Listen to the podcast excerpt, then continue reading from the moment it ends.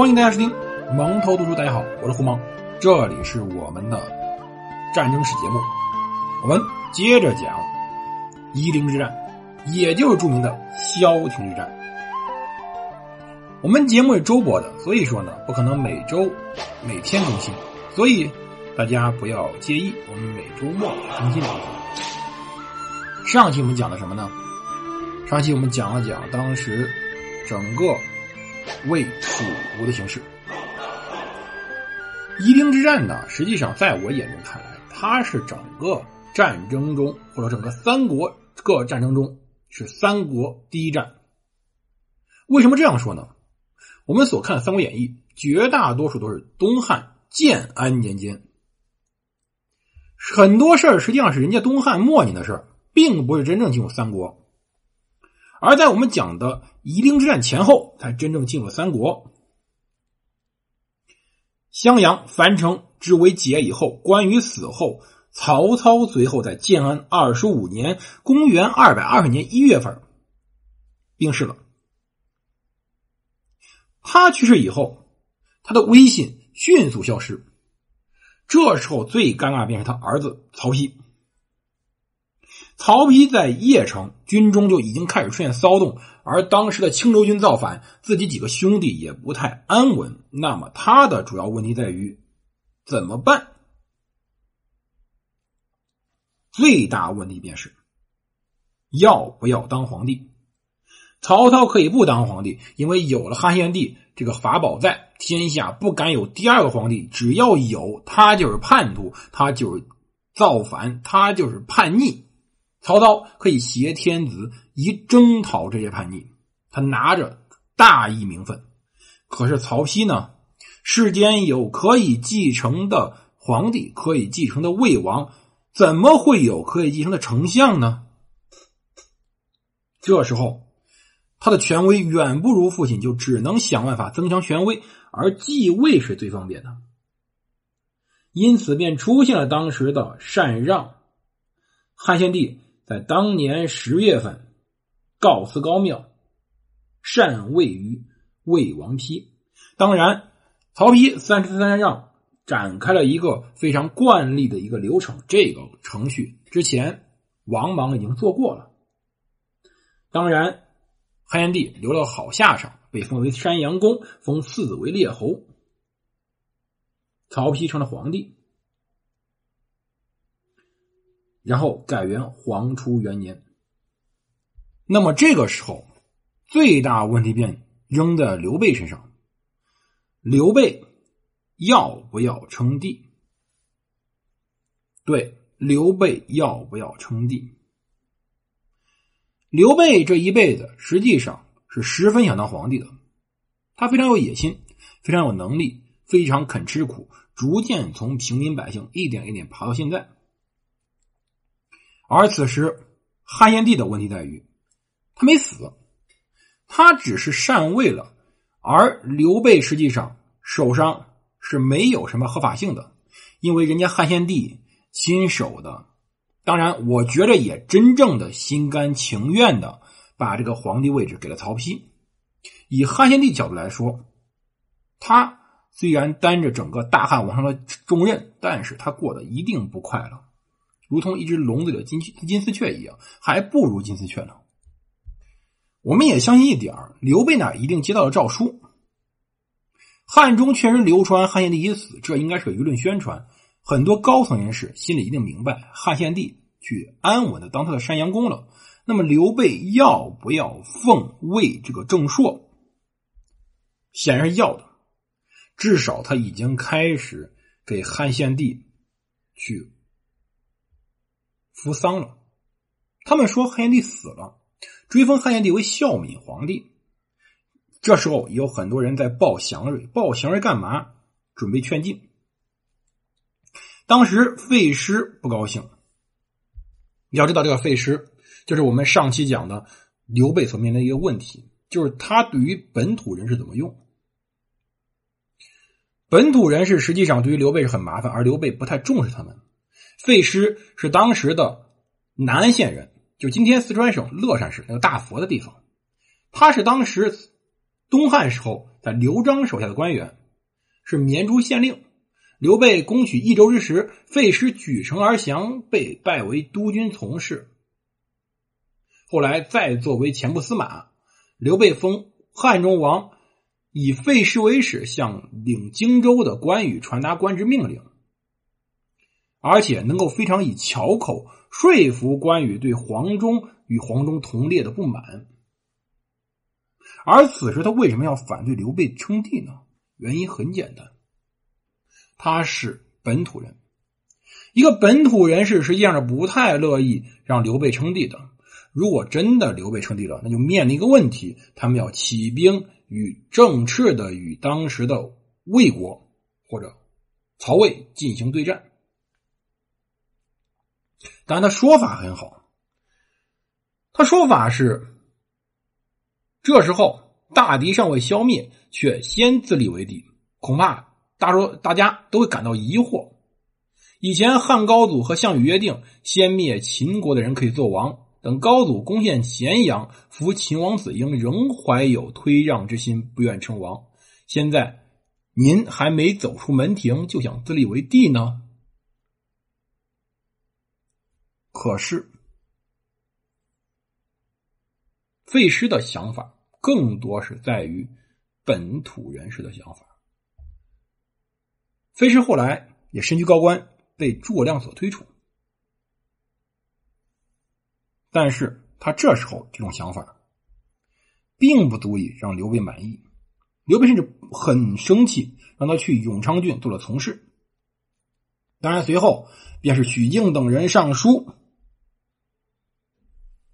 以刘备出身于孝景皇帝中山靖王之后为理由，应该继帝位。而刘备随后便在武旦山之南继位，继皇帝位，改元张武，诸葛亮为丞相，许靖为司徒，马超为骠骑将军，领凉州牧；张飞为车骑将军，领司隶校尉。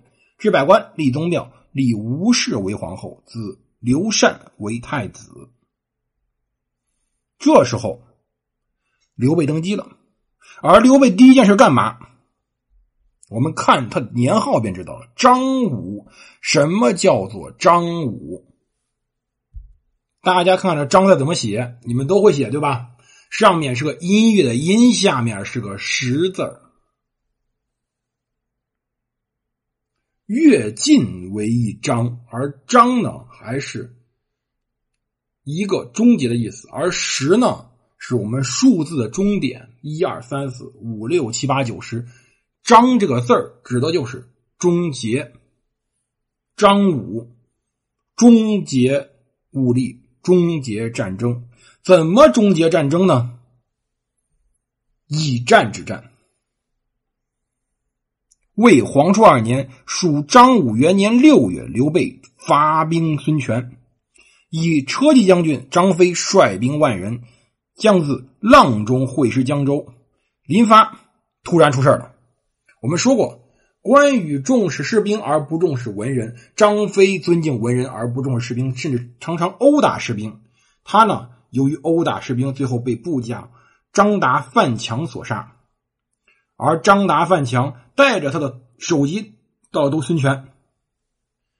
孙权看见这两个人的到来，看见这个头颅，估计当时血压都高了。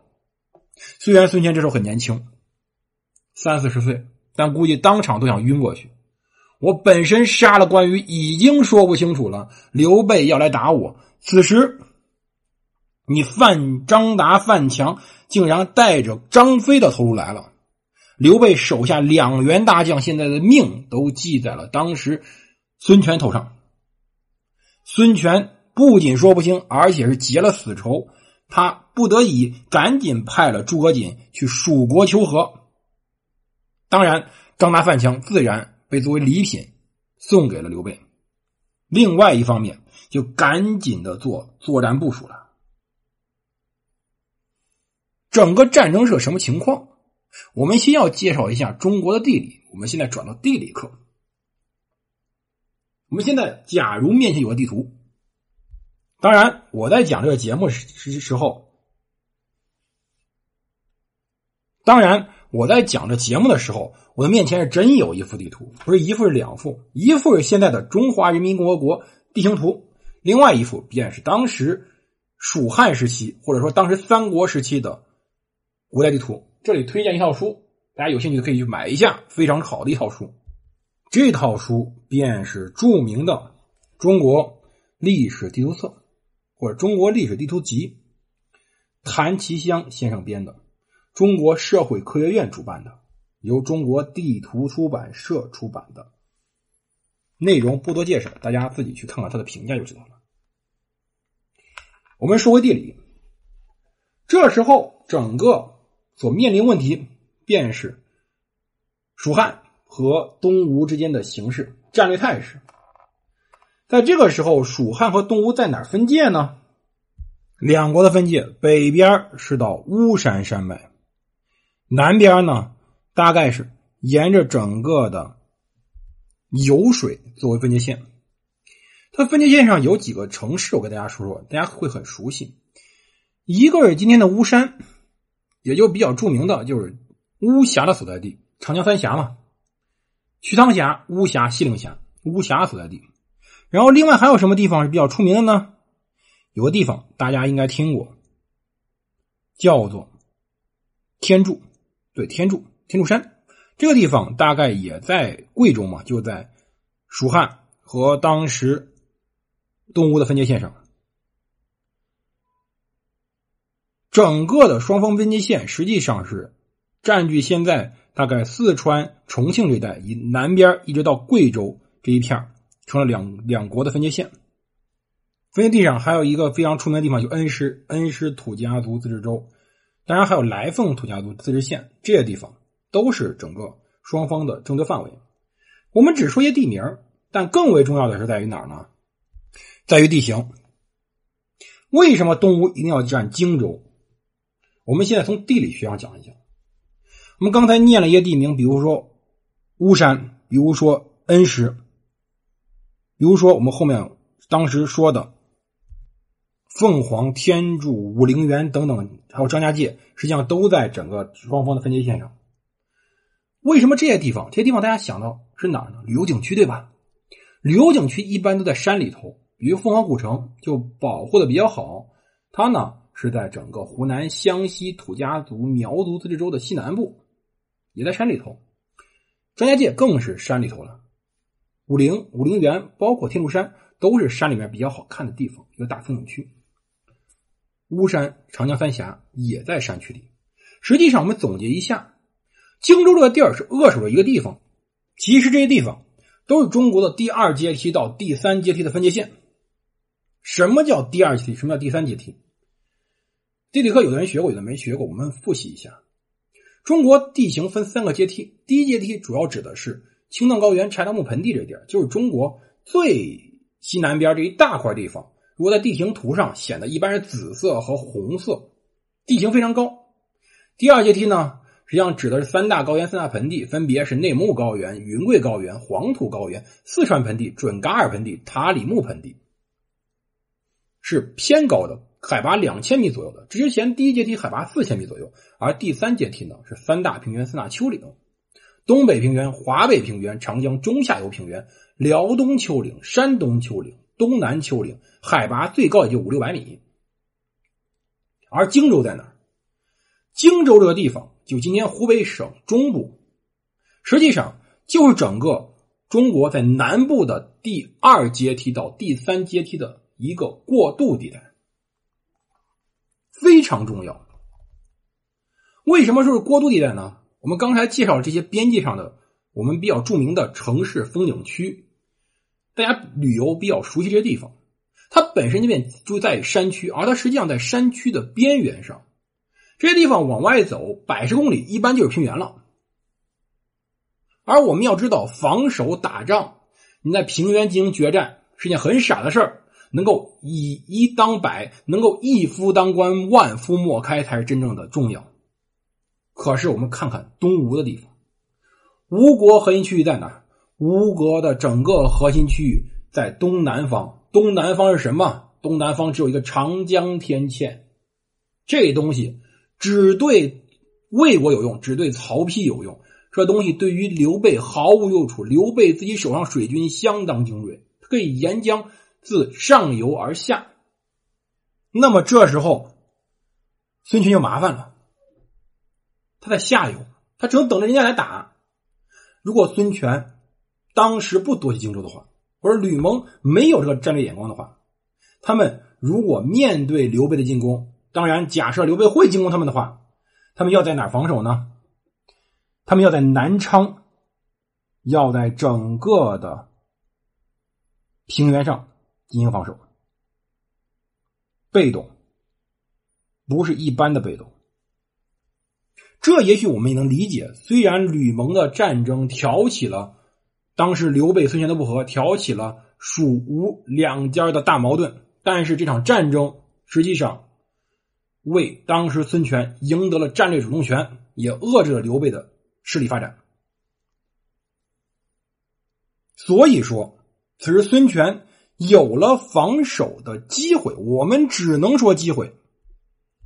孙权其实料到刘备要打的，他在刘备登基的时候，便把都城从公安迁到了鄂。这个鄂这个地方被改名为武昌，并筑武昌城。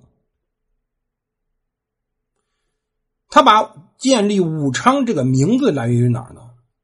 武昌，武昌有以武而昌之意，也就意思是能够通过战争来找到和平。一个叫做张武，一个叫做武昌，一个进攻，一个防守。三国时期，曹操已死，刘备已老，孙权正值壮年，三强之中两强对碰，因此这就是我们所说的夷陵之战。为什么这场仗？是如此之盛大，究竟怎么进攻，怎么防守？我们下期再说。这里是蒙头读书，我是胡蒙，我们明天见。